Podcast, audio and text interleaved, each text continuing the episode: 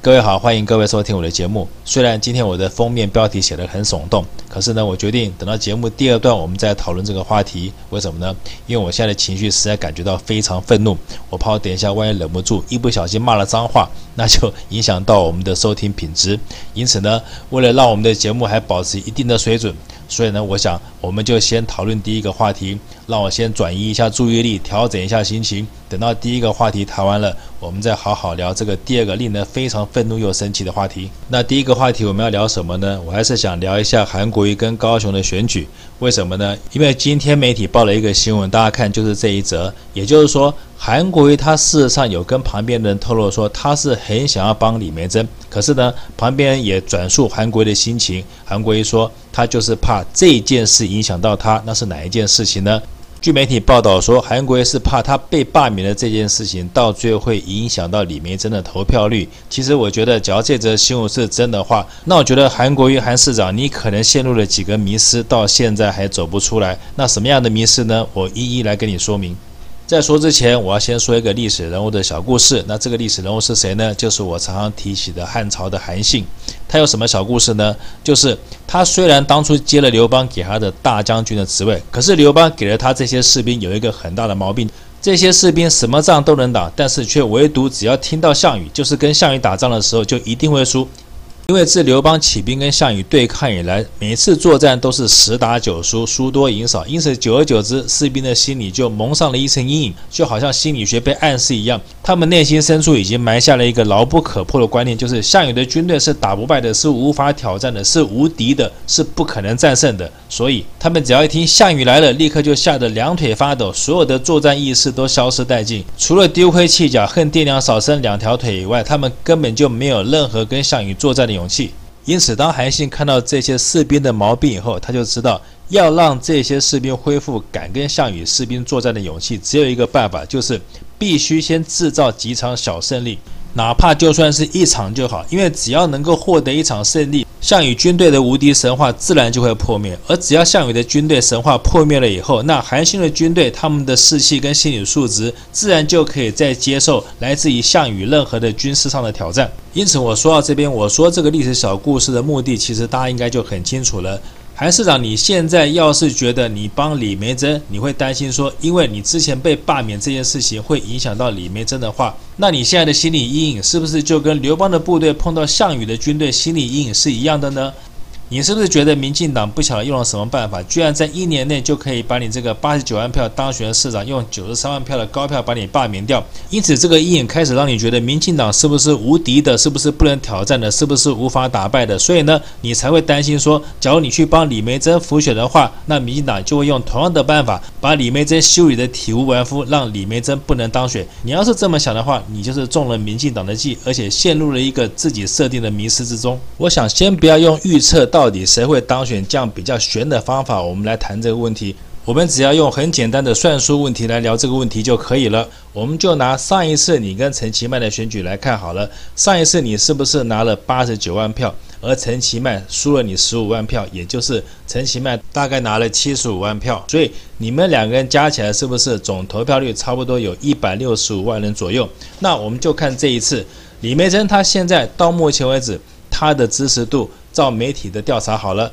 是不是只有百分之十？因此呢，我的科学解释很简单，就是这一次投票率应该没有上次高，所以我们就抓差不多一百二十万票好了。那照李梅珍现在她的支持率只有百分之十来看的话，百分之十是不是只有十二万票？说到这边，我相信大家就明白我的意思了吧？横竖李梅珍这次得票率最差最差就是十二万票，请问一下，他还能差到什么地方去？就算你韩国下来浮选，你说影响到他，请问一下，又能影响他多少？不过就区区十二万票。又能影响他到什么地方？难道再把他腰斩一半，剩六万票吗？你们国民党在南部难道只剩下六万票的实力？那只要是只有这样的实力的话，那选输的话也没有什么大不了，反正那就跟没有选是一样的嘛，还有什么好怕的呢？所以我觉得韩国你担心的事情，我觉得根本就不会发生。而且你要想一下，当初在投罢免票的时候，你是不是只有出来讲一句话说，请大家不要去投票？结果开票出来的结果，去投票的人是不是只有两万五千票？也就是只要你一声令下，高雄的韩粉会自动归位的。所以呢，你这次要是下来帮李眉蓁辅选，我给你一个建议好了，假如你觉得你现身在他旁边这样不好的话，那你干脆就做一个视频，你只要做一个视频，也不要讲太多话，讲个一分钟两分钟，你主要的目的就是感谢高雄的韩粉支持，接下来你就呼吁高雄的韩粉通通去投李梅珍，我相信高雄的韩粉应该不止一二十万吧。假如你现在在高雄连一二十万的韩粉的实力都没有的话，那当初那个八十九万投票给你的人，那就通通是假韩粉，也就是高雄一个韩粉都没有。所以你要是能帮李眉蓁再多拿个一二十万票好了，让李眉蓁的得票数可以到三四十万票，那陈其迈是不是就剩下五六十万票？这样子的话，陈其迈得票率是不是就会很难看？而只要让陈其迈的得票率难看，让民进党的整体得票率下降的话，是不是就达到我刚刚所说的？我们先获得一个小胜利，只要能够获得这样的小胜利以后，那在高雄不管是国民党人或是高雄老百姓们，在他们的心理上就可以建立一种说：哦，民进党不是无敌的，民进党不是打不败的，民进党就算铺天盖地用网军用坐票，但是呢，我们还是有机会可以打败他。只要能够把南部的高雄老百姓建立起这样的信念，那在接下来的几次战役中，我相信大家就会建立起一种总有一天我们一定可以把民进党打败的这种信念。所以我强烈建议韩国，为什么我一天到晚苦口婆心的叫你再出来带领大家？意思也就是你不要被上一次失败的阴影笼罩，你只要把上一次的失败当做胜败乃兵家之事这样的一个胸怀，一笑置之，你再重新出来帮大家建立起信心。我相信重新拿回胜利，重新拿回高雄也不是不可能的事情。所以呢，这次高雄的补选，我还是希望韩国你一定要出来帮李梅珍辅选，反正最差就是李梅珍只拿到十几万票嘛。可是你要想，万一你浮选成功，他拿到四五十万票，甚至于五六十万票的话，那是不是对你自己的声势，以及对蓝金所有的士气，都是一种鼓励呢？所以韩国最后我还是要再唠叨一句，你赶快出来帮李梅珍浮选，要不然就是拍一支视频，只要讲一两句话，告诉所有的韩粉们，通通去投李梅珍就可以了，再晚就来不及了。好，那第一个话题讲完，接下来我就要讲今天的封面新闻到底是发生了什么事情。我大致做一个比喻就好了。日本有一个附属岛叫做冲绳岛，我相信很多台湾人都知道，也很多台湾人常常跑去玩。那在冲绳岛上是有美军驻军的，而每一年在冲绳岛上发生美国军队在冲绳岛上对当地的居民烧杀掳掠也好，强奸杀人也好，日本政府基本上都是屁都不敢放一个，任美军在冲绳岛上胡作非为。我们看到这样的新闻的时候，因为冲绳不是台湾，所以我们没有办法感同身受。但是今天台湾的军方发生这样的事情，美国完全不用经过台湾的国会或是行政院的同意，他就可以直接叫台湾的军方把钱拨给他。那这样的行为是不是已经把台湾当成下一个冲绳？也就是美军想要在台湾，他想干什么就干什么，不管是拿钱也好，不管是卖烂武器给我们也好。只要他想做什么，根本就也不要再经过台湾国会或者台湾民意的通过。他只要想拿钱，只要想杀人，只要想强奸，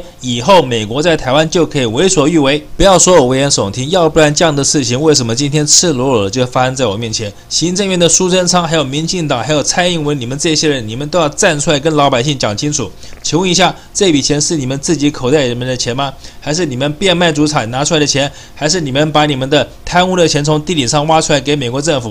假如都不是的话，那请问一下，你们凭什么慷纳税人之慨？纳税人同意了吗？国会同意了吗？立法委员同意了吗？这些民主程序要是都没有走的话，请问美国人凭什么可以直接伸手从台湾的口袋里把钱掏走？而且呢，掏走了以后，你们这些狗官不但屁都不放一个，而且还摇尾乞人的跟美国说谢谢说好。你们这些狗官为什么这么贱？还是民进党下贱就是你们的本性？不但下贱，而且祖宗十八代都是狗奴才般的下贱，我就这么骂你们，你们来告我啊！说到这边，我相信各位应该知道为什么我这么愤怒了吧？台湾是冲绳岛吗？台湾是美国的第五十二州吗？假如都不是的话，美国凭什么对台湾予取予求，伸手拿球，完全不用经过国会的同意？每一块钱都是纳税人赚的，你美国凭什么想干什么就干什么？而你蔡英文、你民进党、你苏贞昌，你一天到晚说顾主权、爱台湾，这就是你顾主权的方式，这就是你爱台湾的方式。除了摇尾巴，除了跪舔美国以外，你根本什么都不做。因此呢，像这样的垃圾政党，像这样的垃圾国家，台湾你们这些蠢笨如猪的八一七跟一四五零，你们还是要继续支持的话，那你们就去死吧。我常说一句话：生病还有药治，但是蠢是没有药医的。你们台湾这些蠢笨如猪的八一七跟一四五零，还有民进党，你们这一群狗杂种。